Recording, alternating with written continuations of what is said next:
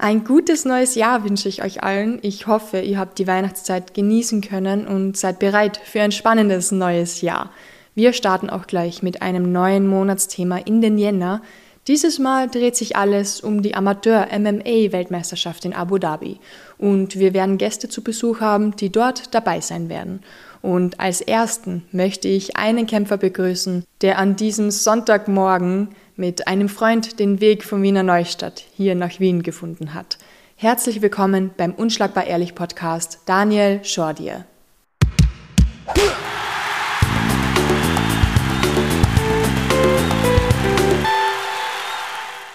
Hallo Silvana und hallo an alle Zuhörer. War das jetzt halbwegs richtig? Das war richtig ausgesprochen, perfekt. Warum sagen es alle falsch? Ja, das müssten wir Leute fragen. Sie interpretieren halt alle gern rein, wenn man es so liest. Ja. Also wenn man so spricht, wie man es liest, dann ergibt sich Schordia von selber. Und das tust mir davor erzählt, das ist Serbisch. Ja, es kommt aus dem Serbischen eigentlich. Mein, ja. Von meinem Großvater der Name eingedeutscht worden und man spricht Schordia aus. Okay. Und lustig, weil ich habe im Internet überall die als Daniel Rest gesehen. Bist das du? ja, das ist ein Pseudonym, ja. das ich benutzt habe im Internet vor meiner Kämpferkarriere, weil ich ein bisschen anonym bleiben wollte. Aber, ja. also manche haben wirklich gedacht, du bist Daniel Rest. Ja, ähm, das war auch der Sinn dahinter, aber das war noch vor dem Kämpfen halt. Okay. Was hast du aufgeführt im Internet, dass du so ein Synonym gebraucht hast? Ähm, ja, eigentlich nichts, aber irgendwie Keine wollte trotzdem. Vereine dabei gewesen? Ja, ähm, habe schon einigen Blödsinn in meiner Jugend gemacht und. Ja, wer nicht? Ähm, genau, aber das war jetzt nicht wirklich der Grund. Es gibt ja. nicht wirklich den Grund, warum ich Rest geheißen habe. Ich es lustig gefunden. Auch nicht schlecht. Es freut mich überhaupt, dass du dir heute die Zeit genommen hast, weil das ist die erste Folge im neuen Jahr. Wie hast du Silvester gefeiert? Um, zu Hause mit der Familie. Ich bin um 10 Uhr schlafen gegangen Wirklich? und um 12 Uhr wieder munter geworden wegen der Knallerei natürlich. Ja. Kinder auch. Ja. ja. Ähm, gesehen, zwei Kinder hast du? Zwei Mädchen. Ja. Ein äh, Mädchenhaushalt, cool. Ja, ja, ich bin gesegnet mit ja. zwei Töchtern und einer Frau. Ähm, die kleinste ist jetzt fünf Monate alt und oh, die, die größte ist zweieinhalb Jahre alt. Boah, die halten ja. euch sicher auf Trab. Oh ja. Oh ja. ja. Und gibt es irgendwelche Neujahrsvorsätze? Ich meine, du hast jetzt geschlafen, aber hast du trotzdem was überlegt? Um, neue Jahr? Eigentlich habe ich keine wirklichen Vorsätze. Ich mag genauso aktiv weiter trainieren, kämpfen und ja, ja. eigentlich könnte es so bleiben, wie es ist. Ich hoffe, dass alle gesund bleiben natürlich. Das sowieso. Das wünschen wir uns alle, glaube ich. Genau. Dein damaliger Arbeitskollege, der hat dich 2013 zum Kampfsport gebracht. Stimmt es, dass du damals in so einem Bad gearbeitet hast, in einem Schwimmbad als Bademeister? Das ist korrekt. Ich war Bademeister im Stadtbad Mödling, ähm, ja. habe dort gejobbt im Sommer. Mein damaliger Arbeitskollege war eben Thai-Box-Trainer und der hat mich auf ein Probetraining eingeladen und so bin okay. ich zum Kampfsport praktisch gekommen. Das war zweimal in der Woche war da damals ein Training und das war mir irgendwann zu wenig. Dann bin ich 2015 ins Gym 23 gekommen. Mhm und habe dort dann auch das Grappling für mich entdeckt und das war so dann der Übergang so zum MMA dann auch für mich. Wen hast du damals gehabt in Grappling? Den Mike Raschkov war das noch, also das war ein Bulgare, mhm. danach ist der Roberto gekommen. Ja. Und unter den habe ich dann auch meinen ersten MMA-Kampf gehabt, 2018. Wieso hast du dir eigentlich vor 2013 nie gedacht, hey, ich könnte das ja mal ausprobieren? Das ist eine gute Frage. In Wiener Neustadt hat es halt das eigentlich nicht gegeben. Also ich komme aus Wiener Neustadt, für die, die es nicht wissen. Mhm. Da hat es nicht wirklich einen Kampfsportverein gegeben, außer so Karate und ja, dafür bin ich nicht ja. wirklich interessiert. Davor Fußball gespielt und ja, irgendwie dann halt über einen Arbeitskollegen reingeschnuppert und dann hat es mir gefallen. Und direkt dabei geblieben. So schaut es aus, ja, bis heute. Ich habe immer zum, zum Michael Riesch gesagt, wenn man da mal reinrutscht, da kommt man nicht mehr raus. Ja, das macht süchtig, ja. richtig süchtig. Warum schafft das Fußball eigentlich nicht? Weil wir haben Badefußball gespielt, aber sind nicht dabei geblieben. Das ist eine gute Frage, aber die kannst mir vielleicht du besser beantworten. Ich habe mir darüber keine Gedanken noch gemacht. Ja, nicht. So. Jetzt gerade zum ersten Mal. Ja. Wieso hat es bei dir denn eigentlich fünf Jahre gebraucht, bis du dann gesagt hast, ich mache einen Kampf, ich steige in den Käfig? Also gekämpft habe ich ja davor schon. Ähm, mhm. Thai-Boxen habe ich gleich nach sechs Monaten meinen ersten Kampf gemacht, ja. natürlich verloren. Ähm, und ja, so ist dann dahingegangen. Dann über das Grappling-Training habe ich Grappling-Kämpfe gemacht auch und dann ist da Roberto zu mir gekommen und gesagt, dass 2018 die Staatsmeisterschaft ist und er würde mich empfehlen, dass ich, also er würde mir empfehlen, dass ich dort kämpfen sollte. Und so hat das dann begonnen. Wir haben dann gedacht, ja, wieso nicht? Jung, dumm wie ich war. Und Aber diesmal hat sich ausgezahlt im Gegensatz zum K1. Ja, genau, genau. Ja. Ähm, dann habe ich bei der Staatsmeisterschaft auf 70 Kilo mhm. gekämpft und gleich gewonnen. Und ja. Wie zuletzt da 2019, oder? Stimmt das? Auf der Staatsmeisterschaft mhm. 2021. Ah, also es war im November 2019 habe ich auch gekämpft, aber da ja. habe ich die Staatsmeisterschaft nicht gewonnen, weil ich vom, also ich habe meinen ersten Kampf gewonnen und habe dann eine Cauliflower Ear bekommen, oh. Blumenkolor. Ja. Und das musste dann halt mit einer Spitze das genau, Blut rausgesagt. Kann man da dann nicht gleich wieder kämpfen oder braucht man noch eine Pause? Es ist möglich, dass man gleich wieder kämpft. Mhm. Nur bei mir war es ein richtiger Ballon, mein Ohr war schon und die, haben mir, glaube ich, sieben Milliliter Boah. Blut aus dem Ohr dann rausgenommen im Krankenhaus. Also es war. Das ist schon viel. Genau. Der Arzt hat mir nicht mehr die Freigabe gegeben und somit habe ich dann nicht weiter kämpfen können. Ja. Wahnsinn, das habe ich gar nicht gewusst. Also das ist echt hart dass du überhaupt 7 Milliliter Platz haben in so einem Ohr. Das klappt mir gar nicht. Das war heftig, ja. ja. Hast du ein Foto? Ähm, ja, auf Instagram. Vielleicht ja. kann man das irgendwie einblenden. Aber das werden wir einbauen, ja, wenn ich es nicht vergisst. Was ist denn so deine Lieblings- oder Spezialdisziplin? Ich meine, du kommst vom Fußball. Ist es dann eher Stand-up oder hast du dich doch ins Grappling eher verliebt?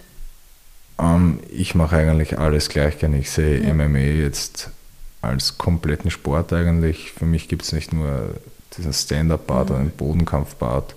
Ich schlage mich gerne im Stand und auch am Boden. Mir ist nur wichtig, dass ich der aktive Part bin und nicht der, der Füger. Ja. und wie ist es dann, wenn du so an den allerersten Kampf zurückdenkst? Was sind so die ersten Erinnerungen? Oder was kommt dir da in den Sinn? Nervosität vor dem Kampf ja. natürlich, ähm, Ängste, und ja, vom Kampf selber weiß ich gar nicht mehr so viel. Ich weiß nur, dass ich so nach 30 Sekunden einen, einen Takedown bekommen habe, also ich im Austeilt habe. Und dann, dann war ich in der Top-Position und habe den Kampf auch finishen können. Also war ein schönes Gefühl dann, wie die Hand raufgegangen ist und mhm. dass, dass das was süchtig macht dann auch, dass der, der Antrieb zum Erfolg einfach. Ja. ja. Und jetzt hörst du öfters die Fans deinen Namen schreien, den Vornamen schreien. ja, voll, falsch ausgesprochen, ja. richtig ausgesprochen. Ähm, na, ja. ähm, jetzt dann bin ich voll dabei und wie gesagt, es ist eine Sucht einfach. Mhm. Sucht gewinnen macht süchtig. Ja. Hast du schon einen ordentlichen Pokalsammlung daheim, Medaillensammlung? Ja, also die Kleine freut sich immer, wenn ich Pokale, Medaillen nach Hause bringe. Und das glaube ich. Ja, ein schönes Mitbringsel. Genau. Versteht es jeder in deiner Familie, dass du kämpfst? Puh, also am Anfang war meine Mutter sehr, sehr skeptisch dem Ganzen ja. gegenüber. Die, die, macht sich heute noch Sorgen. Ähm, es ist halt nur halb so schlimm eigentlich. Für mich als, als Kämpfer nicht nachvollziehbar, ja. die, die ganze Sorge, aber als Elternteil verstehe ich es halt schon. Ähm, sonst in meiner Familie unterstützen das eigentlich alle ähm, und finden das auch ja, nicht so schlimm. Also ich weiß jetzt nicht, ob ich deine Frage gut beantwortet habe oder nicht, das aber passt schon. Ja, du, wie ist es dann jetzt mit deinen Kindern? Also du hast zwei Mädels, was ist, wenn eine davon einmal MMA kämpfen möchte?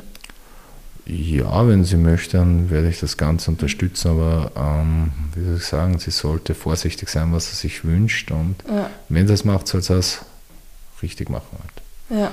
Oder sie soll es hobbymäßig machen. Das, das wäre auch okay. Ja. Aber, aber nicht dieses, disziplinlose, ich fange mal mit dem Sport an und, mhm. und dann dort und irgendwann wird es zu schwer und ich höre auf wieder. Das, das würde ich nicht wollen. Ja. ja. Du kämpfst auf, du hast schon gesagt, 70,3 Kilogramm und du hast jetzt schon 21 Kämpfe gehabt, was schon recht viel ist, oder? Ist das, also Fight Record 17 Siege, drei Niederlagen, auch unentschieden. Ist nicht so schlecht. Ja, es läuft ganz gut. Ähm, ist für österreichische Verhältnisse sehr viel, ja. ähm, weil die meisten mal zwei, drei Kämpfe im Jahr. Ja, okay. genau. Und, und machen auch fünf Amateurkämpfe Maximum, dann switchen sie halt in den Pro-Bereich okay. rüber. Ähm, international gesehen, also jetzt, wenn wir über die WM sprechen, von der IMAF, dort haben alle an die 20, 30 Kämpfe Minimum. Also mhm. das ist Usus eigentlich. Das ist halt in Österreich nicht gang und gäbe. Da haben wir ein bisschen ein anderes Modell. Aber es ist gut, dass du so lange im MMA-Bereich, also im Amateurbereich bleibst, oder? Ja, wenn man, also mein Ansatz ist der, ich kämpfe die schweren Kämpfe jetzt mal im Amateurbereich und verbessere mich stetig, ohne dass das dann in meinem, auf meinen Pro-Rekord zurückfällt. Das ist mhm. der, der Sinn dahinter. Ich kann, kann mir die Zeit nehmen, kann Kampferfahrung sammeln und aus den Fehlern lernen, ohne dass das dann wirklich ins Gewicht fällt. Das ist ja, meine Herangehensweise. Ich weiß, in Österreich sehen das halt viele ein bisschen anders. Ja, die haben lieber null dahinter stehen und mhm. kämpfen gegen irgendwelche, die vielleicht zehn Kämpfe weniger haben. Genau. Oder sagen wir fünf Kämpfe ja, weniger? Die, also meine Frage, die ich mir selber gestellt habe, ist, ähm, ob das dann wirklich einen Sinn macht, mhm. ähm, wenn man internationale Karriere anstrebt, weil wenn man dann halt ins Ausland kämpfen geht oder gegen selber gestandene Gegner ja. und selber noch nie einen gestandenen Gegner vor die, vom Gesicht hatte, dann, dann wird es für die meistens äh, düstere Nacht im, im ah, Käfig. Böses Erwachen ja. geben. Das heißt, ich meine, als Profi wird sowieso wieder bei Null gestartet. Dann ist es gut, wenn man doch davor mal verliert oder zumindest lernt zu verlieren. Ja, und wie du sagst, es wird bei Null gestartet und mhm. wenn ich schon jetzt, an, jetzt habe ich 21 Kämpfe, wenn ich dann ins Pro-Wechsel knapp an die 30 wahrscheinlich mhm. oder wer weiß, ähm, ich starte wieder bei Null und wenn mein Gegner nicht auch eine gediegene Amateurkarriere hinter mhm. sich hat, dann habe ich halt einen immensen Vorteil. Ja. Das hat man auch beim, beim Kampf Usyk gegen Joshua gesehen. Der, ja. der Usyk hat über 200 und der Joshua hat knapp 50 gehabt. Ja, da merkt man schon einen Unterschied. Also das ist auf jeden Fall. Absolut. Ja, dein Kämpfername ist Bad Moon. Warum? Woher kommt das? Ähm, ich habe ein Lieblingslied, das ist Bad Moon Rising mhm. ähm, von CCR. Und ja, die Freunde haben dann zu mir gesagt, ich könnte das doch als Kämpfernamen nehmen und dann habe ich mir gedacht, ja, eigentlich eine coole Sache. Also ein ziemlich cooler Name, weil den hat man nicht so oft. Also die meisten haben ja Doppelnamen oder was die, der hat den Namen, der nimmt den Namen. Ah, weil es cool klingt, aber das ist echt genau. sehr einzigartig eigentlich. Absolut. Cool, deine Freundin hat einen guten Geschmack. Danke, richtig hier aus. Ja. Du, du hast ein Tattoo, da steht drauf, allzeit getreu. Und dann habe ich gesehen, du bist immer mit einer Österreich-Fahne unterwegs, also bei Kämpfen. Und wie ich Fotos gesehen habe von der Abwaage, da ist da Österreich Unterhosen an oder Shorts und da steht auch drauf, ja, Österreich. Das ist, kommt mir fast vor wie in Amerika, so der Patriotismus. Woher kommt der? Hm, ja, gute Frage. Woher kommt, weiß ich nicht. Also ich bin schon ein Patriot und stolzer Österreicher. Ähm, Aber ich bin jetzt kein Mensch, der, der glaubt, er ist was Besseres, weil er Österreicher ist oder, oder einen Bezug hat. Also jeder hat seine mhm. Berechtigung. Hier ähm, ja, ich finde es trotzdem schön, mein Land zu repräsentieren und das, das macht mich auch stolz. Gibt es dann ähm, so Momente, wo du dann manchmal lieber zu Serbien haltest oder überhaupt zu Serbien haltest oder gibt es das gar nicht? Weil ah. du hast ja doch Wurzeln auch. Ich muss sagen, ich habe Wurzeln dort, aber ich kenne meinen Opa nicht wirklich. Okay. Ähm, er ist früh verstorben mhm. und ja, ich spreche auch kein Serbisch. Also ich, ich sehe mich halt als Österreicher ja. selber. Ähm, also ich habe jetzt nichts gegen Serbien, aber ich bin jetzt auch nicht pro Serbien. Also ich habe jetzt ja. nicht wirklich einen Bezug dazu, sagen wir so. Aber ich finde es cool, dass man in Österreich noch, dass es Menschen gibt, die, so, die Österreich so unterstützen, weil manchmal sieht man ja nicht einmal am Nationalfeiertag noch österreichische Fahnen am, am Fenster draußen hängen und das ist schon ein bisschen traurig, wenn man denkt, das ist unser Land. Ja, es wird halt ähm, oft schlecht dargestellt, wenn du deine Fahne irgendwo mitnimmst, dass du, dass du eventuell ein Nazi oder irgendwas mhm. bist. Das ist halt ähm, schlecht behaftet schon, wenn du ja. der Patriot bist in Wahrheit hier. Aber in Amerika oder überall anders ist es doch gang und gäbe. Ist ja auch nichts Schlechtes, wenn man stolz auf seine Heimat ist oder auf, ja. auf die Traditionen. Und ich finde schon cool in Amerika, was da abgeht. Also teilweise schon ein bisschen zu viel, aber vor jedem Footballspiel Flieger drüber, übers Stadion mit der Fahne, das ist schon echt lässig. Ja, finde ich auch super so. Ja. Findest du es als Österreicher gut, in Österreich MMA zu machen? Oder würdest du sagen, äh, eigentlich wäre es gescheiter, wenn ich Profi werden würde, ähm, nach Amerika zu gehen oder in ein anderes Land, wo das vielleicht ein bisschen mehr gefördert wird? Also mein Ziel, warum ich das Ganze amateurmäßig mache, ist auf jeden Fall, dass ich international ähm, kämpfen kann, mal ob das jetzt in Amerika, Großbritannien ist. Oder, man kann jetzt Gott sei Dank auch hier dann auf der Cage Fight Series was jetzt ja eine Kooperation mhm. mit UFC Fightbiz hat, professioneller kämpfen, sonst hier auf die regionalen Galen, ja, dafür brauchst du halt keine, keine, keine wirkliche Amateurkarriere, ohne da jetzt an irgendwem zu nahe treten zu wollen, aber mhm. es ist ja nicht die ganz große Bühne oder ja, habe ich schon überall gekämpft dort in Österreich und finde ich auch super. Ja. Würde ich auch gern wieder kämpfen. aber ja, also mein, mein Ziel ist, geht, geht über Österreich hinaus, weil es sich auch finanziell mehr lohnt, natürlich dann irgendwann einmal. Ja. Und bei solchen Kampfveranstaltungen verdient man ein bisschen was, aber jetzt so gesehen als Amateur, wie, wie lebt sich's da? Also wenn du jetzt zu einer EM zum Beispiel fährst, kriegst du dann, wenn du gewinnst, ein Preisgeld oder irgendetwas? Ähm, also ich bekomme prinzipiell gar nichts. Ich mhm. zahle eigentlich drauf für, für meine Amateurkarriere. Ja. Ähm, Wenn es natürlich ins Profilager gleich wechselst, kriegst am Anfang ein paar hundert Euro mehr wahrscheinlich, aber mhm. ähm, auf Dauer gesehen wirst du halt immer nur deine paar Hunderter verdienen. Ja. Und deswegen investiere ich jetzt Geld und Zeit und Herzblut in meine Amateurkarriere dass er sich nachher vielleicht mal finanziell auszahlt oder ja. auch nicht. Aber um die Frage zu beantworten, eigentlich bin ich Nettozahler und bekomme nichts dafür. Das ist immer bitter, eigentlich. Genau. Aber da sieht man dann, wer es wirklich will. Ja, das ist wahr. Und wie finanzierst du dir dann dein Leben? Ähm, ich bin Bürokaufmann gelernter. Meine Mutter hat eine Reinigungsfirma, in der, mhm. also ist in der Dienstleistungsbranche tätig. Dort bin ich 20 Stunden mehr oder weniger angestellt, kann man das einteilen mit dem Training und danke nochmal Mama, dass man das ermöglicht. Ja. Das ist echt super. Ja.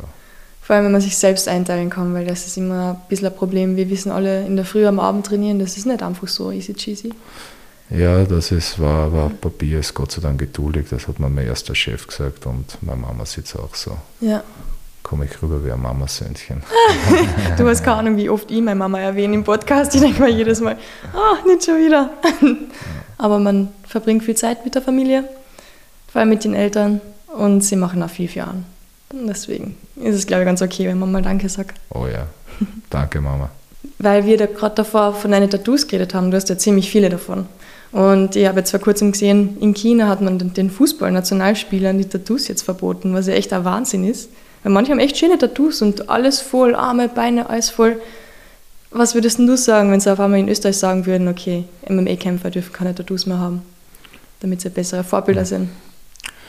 Ja, puh, was ich sagen das ist brutal, oder? Ähm, ja, ich finde es auch arg, aber ja. die Chinesen haben halt ihre, ihre eigene Welt da drüben und finde ich nicht gut auf ja. keinen Fall, dass das so herabrigiert wird, aber gut, harte, harte Zeiten dort unten wahrscheinlich für tätowierte Menschen. Ähm, ja.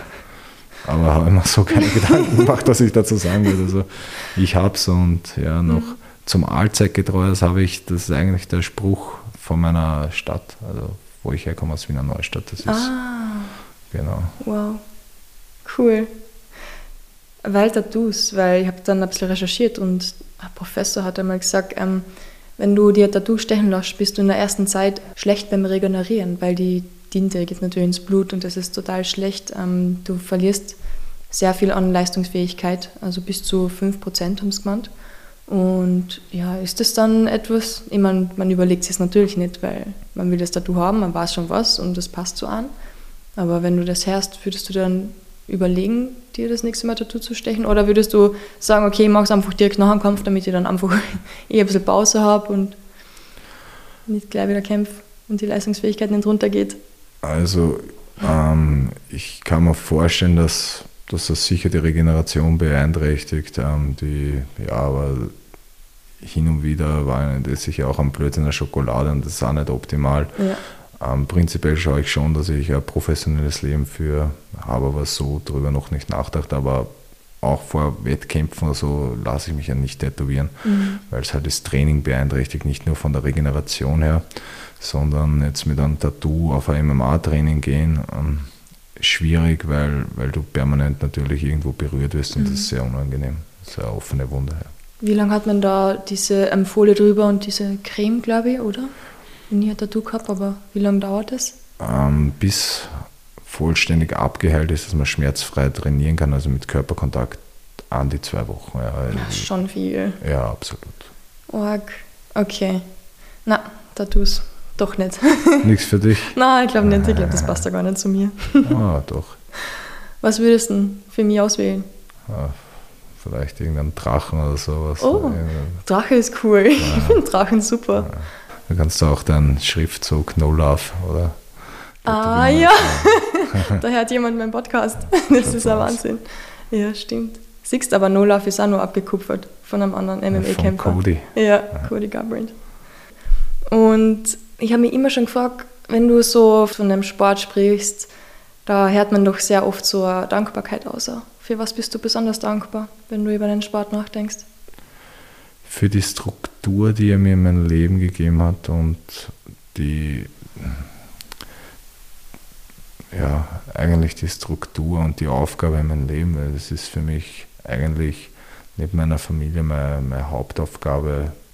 Natürlich auch der Bürokaufmannjob ist meine Hauptaufgabe, aber mhm. ähm, ja. Vom Herzen her natürlich das Kämpfen. Genau, ja, ja absolut. Ich, ich lege da alles rein und ich bin einfach dankbar, dass ich das einen Sinn im Leben vielleicht auch habe, jetzt dann so ja. richtig. Weil den MMA-Sport hatte ich vor meinen Kindern, also ja. Die Kinder sind immer wichtiger als der MMA-Sport.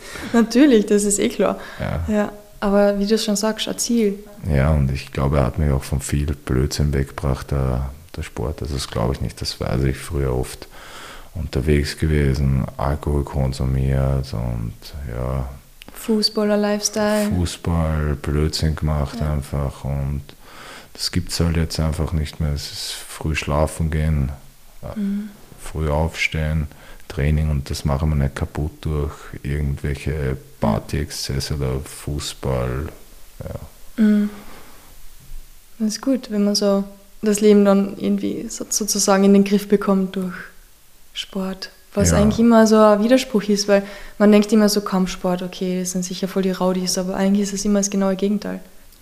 Das ist richtig. Also die, die Leute, es gibt schon auch in der Fußballszene, wenn ich so darüber reden darf, die Leute, die einen Kampfsport machen, dass das einfach einen Umfug machen können. Aber die mhm. Leute, die, die dabei bleiben und das seriös nehmen, die, die werden sich dann von Fußball oder sonstigen Exzessen einfach trennen und das bei mir passiert und dafür bin ich dankbar, weil ich habe meiner, meinen Eltern und, und überhaupt mein Umfeld sicher viel Kummer bereitet durch, durch diverse Sachen, die ich gemacht habe und ja, jetzt stehe ich einfach viel besser im Leben als damals. Mhm. Was waren so ein, paar von deinen Raudi-Geschichten?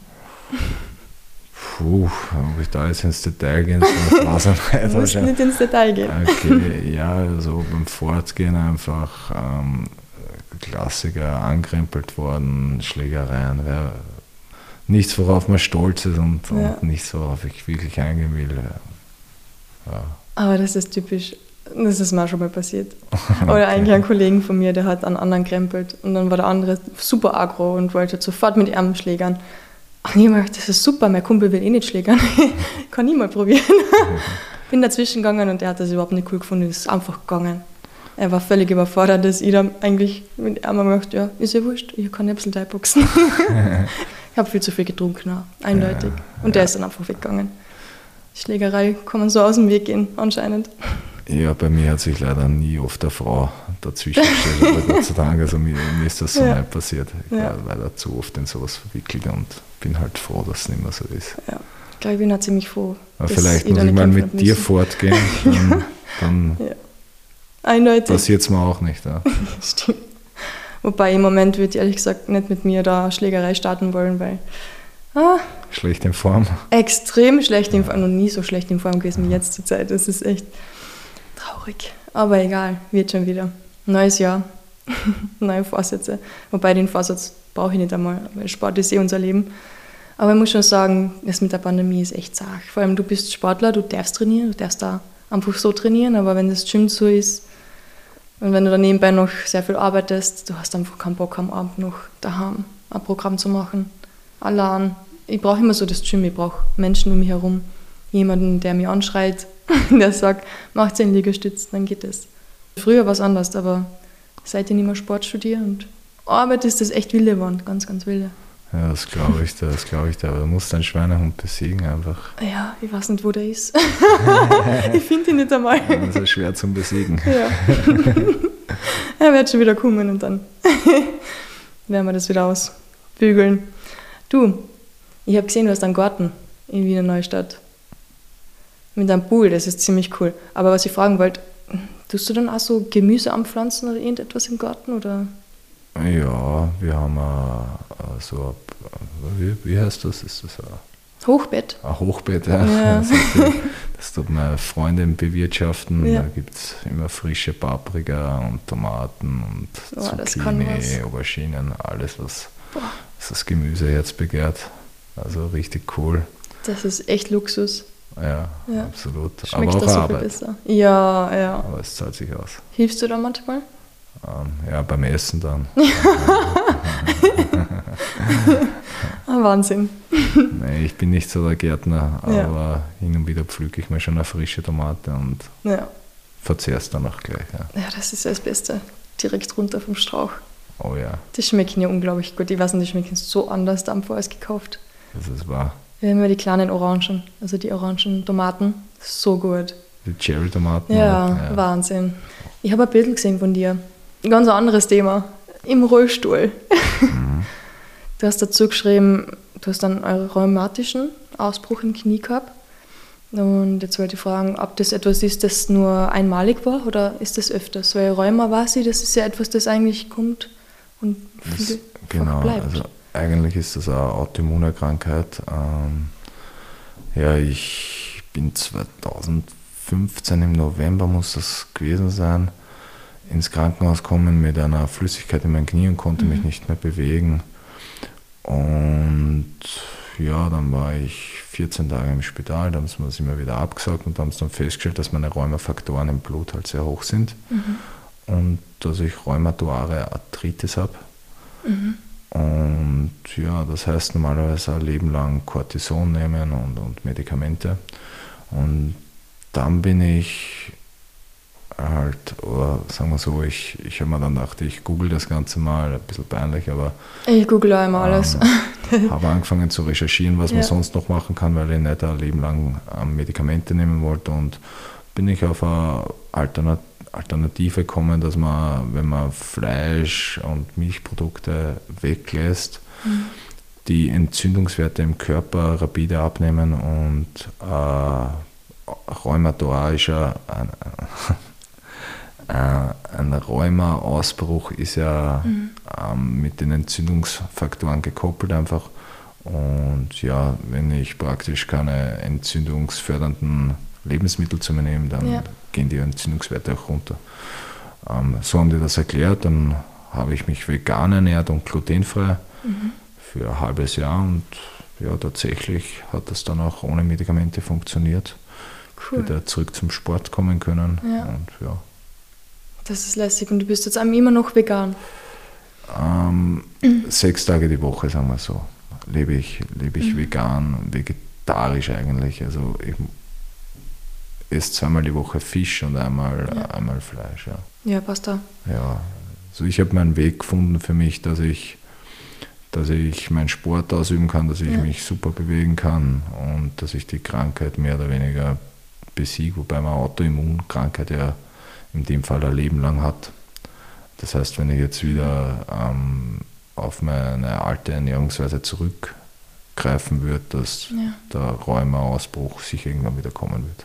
Und gehst du da dann einmal im Jahr zum Check-up oder so? Ja, ich mache immer so ein großes Blutbild und das Ganze mhm. lassen wir schon abchecken. Ähm, aber seit jetzt fünf Jahren, also über fünf Jahren, habe ich Gott sei Dank damit keine Probleme mehr. Ja. Also es ist echt, echt arg, was Ernährung macht. Und Sport wahrscheinlich ja. Ja, absolut. Aber davor warst du auch sehr sportlich. Hast du das beim Fußball nie gehabt, dass du da auf einmal dann solche rheumatischen Ausbrüche gehabt hast? Nein, ich habe das eigentlich nie gehabt, bis eben bis zu meinem 24. Lebensjahr. Und ja, irgendwann hat der Körper wahrscheinlich mhm. einfach gesagt, hey, ähm, nicht, jetzt ist, jetzt ist Schluss mit, mit dem Konsum, den ich so gelebt habe, mit Alkohol und, und jeden Tag einfach, es war in der Früh äh, angefangen mit der Milch und, und mit irgendwelchen Eiweißshakes natürlich, mhm. ganze Molkekonzentrate drinnen und zum Mittag dann Spaghetti Bolognese oder was halt immer gegeben und zwischendurch ja. ein Leberkässemmel oder es war, ich habe am Tag drei, vier Mal Fleisch gegessen, Milchprodukte, Eier. Mhm. Und ich schätze, dass das im Körper dann irgendwann mal zu viel war und dann, dann hat es halt den Ausbruch gegeben. Ja. Ähm, davor war nie was gehabt, muss ich auch sagen. Spannend, dass das einfach so dann auf einmal kommt und wieder geht. Aber gut, dass du das in den Griff gekriegt hast mit den ganzen Ernährungssachen. Ja, absolut, absolut. Das ist ja in Österreich auch total verwöhnt, ehrlich gesagt. Von veganem Zeug her, weil du kriegst ja alles. Und du kriegst da so viel Anti-Alkohol, Getränke und vegane Produkte. Das gibt es in anderen Ländern nicht in dem Ausmaß, ehrlich gesagt, als in Österreich. Ja, das ist Gott, ziemlich cool. Gott sei Dank. Also ja. ich, wie ich angefangen habe, 2015 noch, da hat es wahrscheinlich so nicht zum Ernähren, das war echt, echt noch eine andere Zeit. Also da hast du vielleicht ja. eine, Milchalternative gehabt, eben also diese Sojamilchprodukte und jetzt ja. sind die veganen, veganen Produkte echt am Vormarsch, Gott sei Dank. Also finde mhm. ich super. Ähm, sollte sich auch jeder überlegen, ob er vielleicht nicht ein bisschen umsattelt, seiner Gesundheit zuliebe und eventuell auch den Tieren zuliebe. Oh ja. ja. Den Tieren vor allem. ja, dir geht es um die Tiere, das habe ich ja mitbekommen bei deinem Podcast. Fall. Ja, das die Geschichte kennst du eh, gell? Mm. Das arme Schwein. Letzter Podcast mit Michelle war das. Ja. ja. Und das war echt wilde. Vor allem da war ich sechs. Und seitdem wollte ich eigentlich kein Fleisch mehr essen. Außer es ist baniert, weil da sieht man es nicht so, dass es ein Fleisch ist. ein bisschen Zitrone drüber über Schnitzel, dann geht das schon. Ja, ist schon lecker. Ja, war lecker. Aber es geht mir gar nicht ab. Also nichts. Also gar nichts, einfach so ein Schnitzel, was nicht, liegt da und ich denke mir so, na, hätte ich keinen Bock drauf, das zu essen.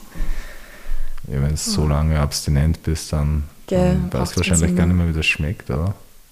Ich weiß schon noch, wie es schmeckt. Ja. ja, aber es geht mir gar nicht ab. Das ist super.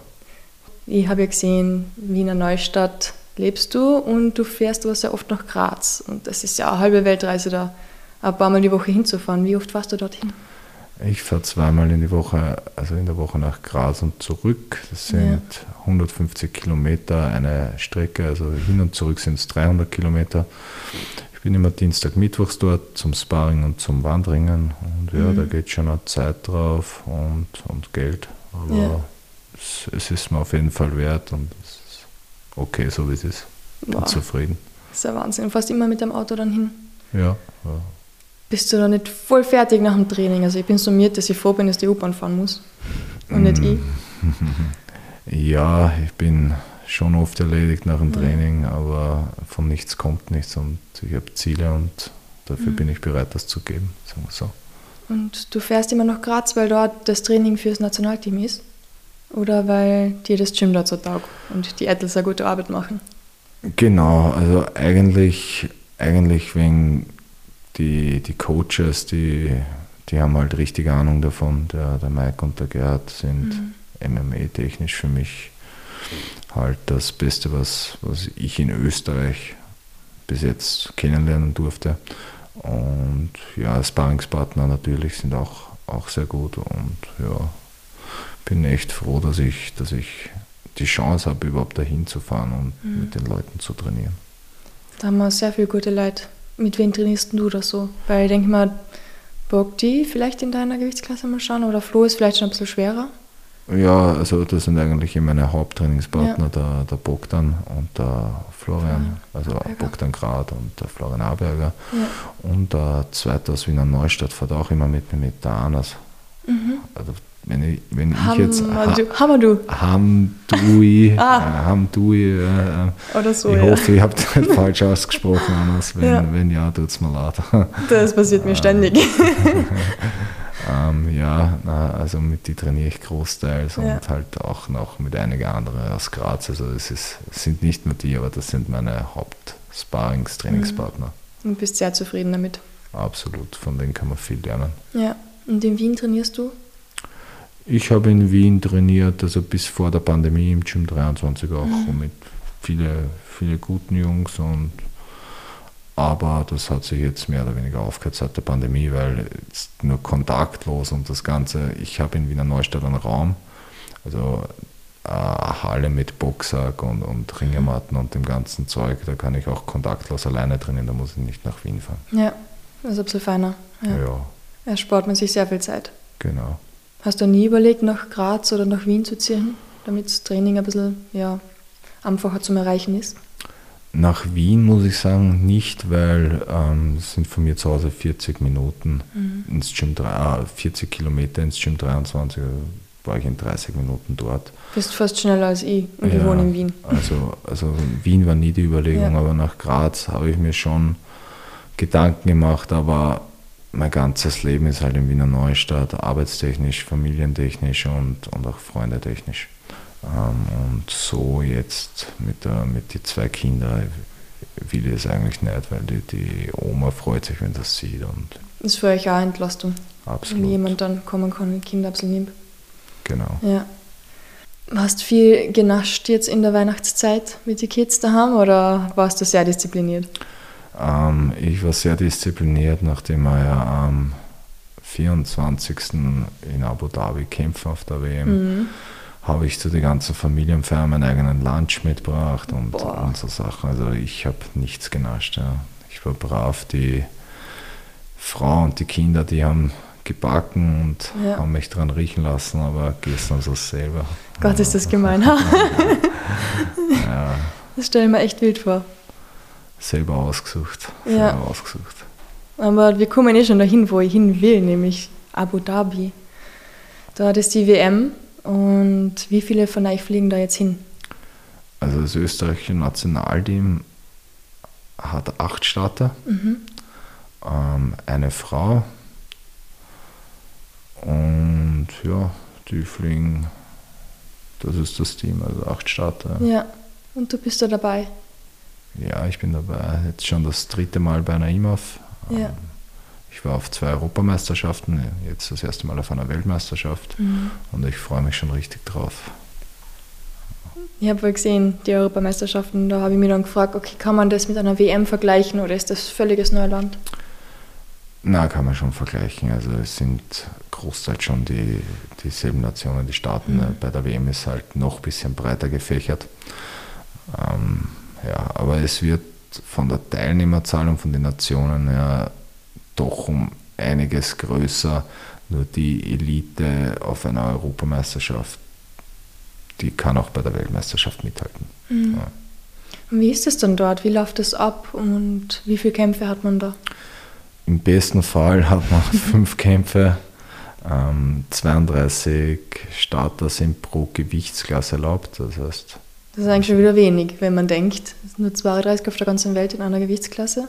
Ja, prinzipiell dürfen wir oder schickt ja der Verband nur die Staatsmeister hin, mhm. sagen wir so.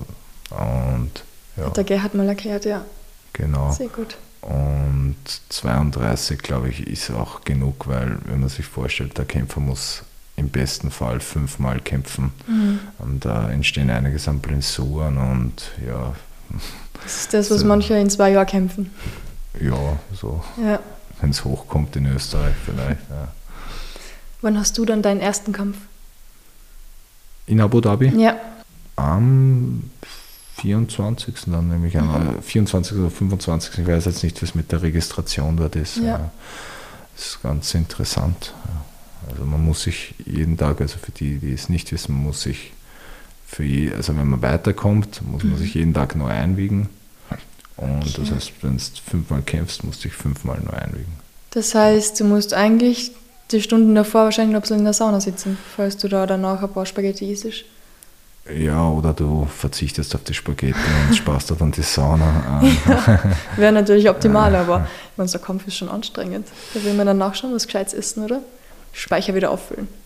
Ja, schon, ja. Ähm, Ernährung ist wichtig, aber man sollte halt vorher die Hausaufgaben machen, dass man nicht zu so viel schwitzen sollte, weil mhm. in einem Amateurkampf ist es so, dass du, oder bei der IMAF ist so, dass du in der Früh abwiegst mhm.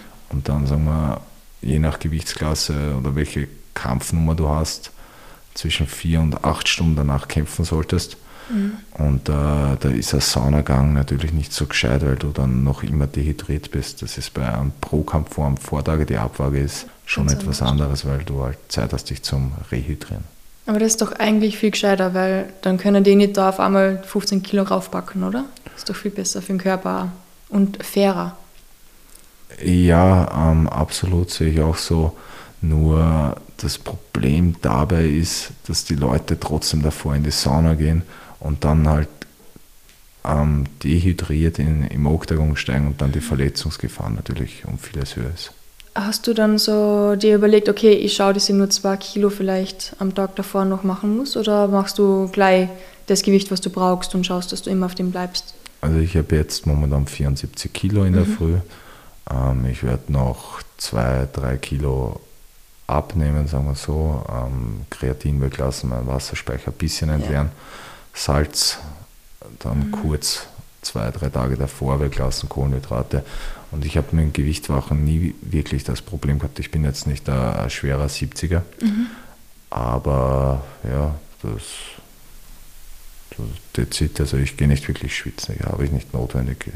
Ja. Wenn du mit einer Frequenz kämpfst, mit sieben, acht Mal im Jahr, dann, dann machst du auf Dauer deinen Körper halt kaputt. Bin nicht wirklich ein Fan von diesem ähm, Dehydrieren, Weightcutten, ja, ist okay, aber, aber schwitzen brauche ich nicht unbedingt. Mhm. Ist ja besser so. Ja.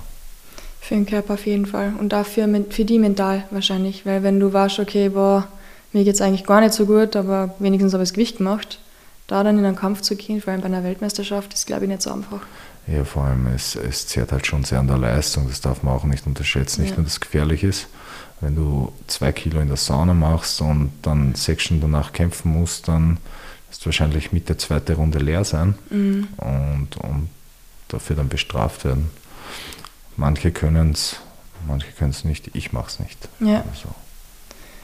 Und was nimmst du dir selbst vor für die WM? Puh, das ist eine gute Frage. Also ich hätte gerne eine Medaille. Es ist äh, ein Wunsch von mir, ein Traum, für den ich hart arbeite wirklich hart arbeite. Man wird sehen, was die Auslosung bringt. Es gibt Nationen, die halt sehr schwer zum Besiegen sind. Ähm, aber ich gebe mein Bestes und ich, ich komme für die Medaille auf jeden Fall. und vielleicht auch mit der wieder haben. ja, hoffentlich. ja, dann sitzen wir wieder da. Gell? Ja, versprochen. Du musst wieder kommen. Aber oh, gibt es da so ein paar Favoriten, wo du sagst, pff, also die wären schon echt der Wahnsinn. Ja, Russland ist immer ja. ein heißer Tipp. Also die, die Jungs haben es richtig drauf. Ja. Ähm, die bahrainische Nationalmannschaft, die hat sehr viele Tschetschenen halt dabei, sind auch sehr die stark. Sind immer stark, ja. ja. Ich weiß nicht, was die dort machen oder nicht machen, ich glaube. Die, Bür die bürgern die, die richtigen Leute ein, ja. glaube ich. also wenn du da einen guten Kampfrekord hast, wirst du wahrscheinlich die Staatsbürgerschaft ein bisschen leichter kriegen. die schicken es danach. genau. Ja. Na, also das wäre so, so äh, ein Los, dass man sich in die ersten paar Runden am besten erspart, aber es ja. ist, was ist. Also wenn sie wollen oder wenn es gelost wird, dann, dann soll es so sein. Wie ist denn das so, wenn man zu so einem Großereignis fährt? mit, keine Ahnung, acht andere oder zu acht und mit den Trainer dazu.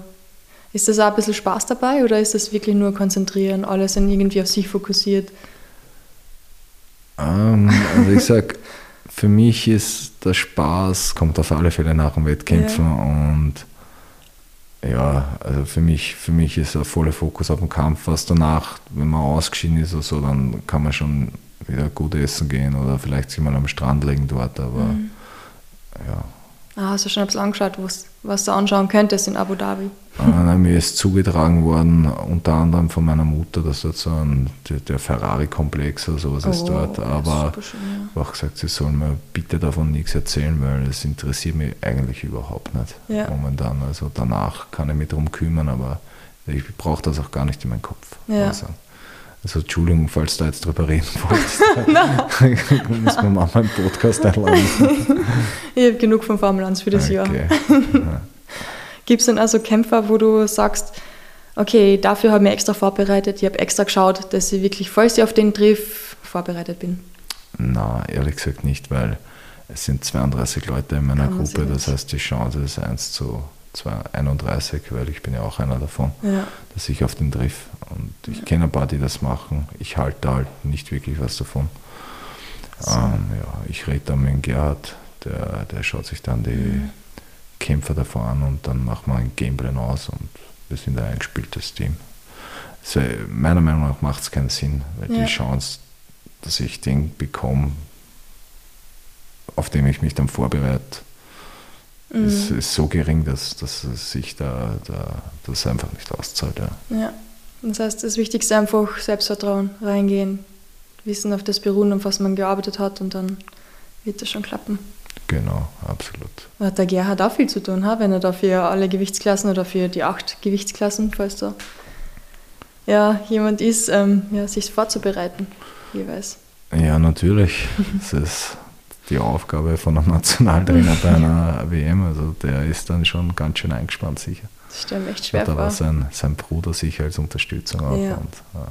Aber die haben schon sehr viel Erfahrung und die wissen schon, was sie tun. Genau. Seid sicher in guten Händen. Und was ich noch fragen wollte, wer macht denn dir die Frisur vor den Kämpfen? Ähm, es ist verschieden, also zu 90 Prozent macht es die Freundin.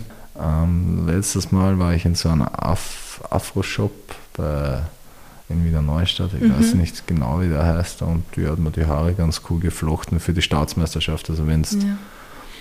dreimal oder viermal vorhast zu kämpfen, dann brauchst du schon, schon einen Profi, das macht, sonst macht es mir die, die Freundin für mhm. einen Kampf.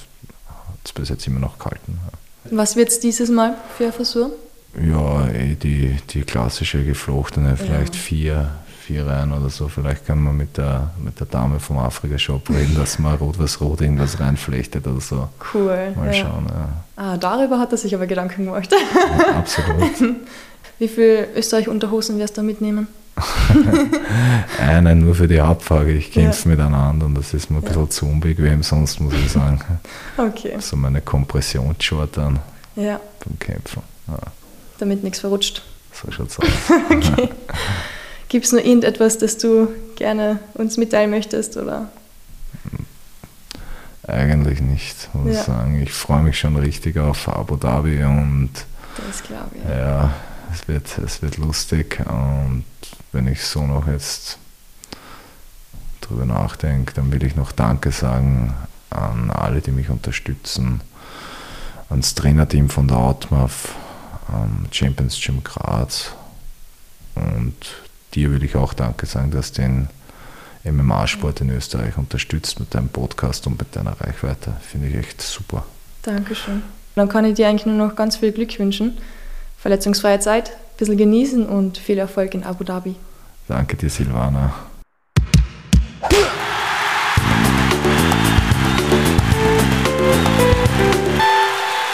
Das war Podcast Folge 43 mit dem MMA-Kämpfer Daniel Schordier. Was macht man nicht alles für seine Träume? Daniel fährt dafür zweimal die Woche nach Graz. Das sind im Jahr 31.200 Kilometer. Respekt für diese Disziplin, den Ehrgeiz und die Ausdauer. Wir wünschen ihm auf seinem Weg weiterhin viel Erfolg und Freude am Kämpfen. Nächste Woche geht es weiter mit einem anderen Gast, der bei der MMA-Weltmeisterschaft dabei sein wird. Wer das ist, erfährt ihr natürlich erst nächste Woche. Bis dahin wünsche ich euch einen guten Start ins neue Jahr und bleibt auch 2022 unschlagbar ehrlich.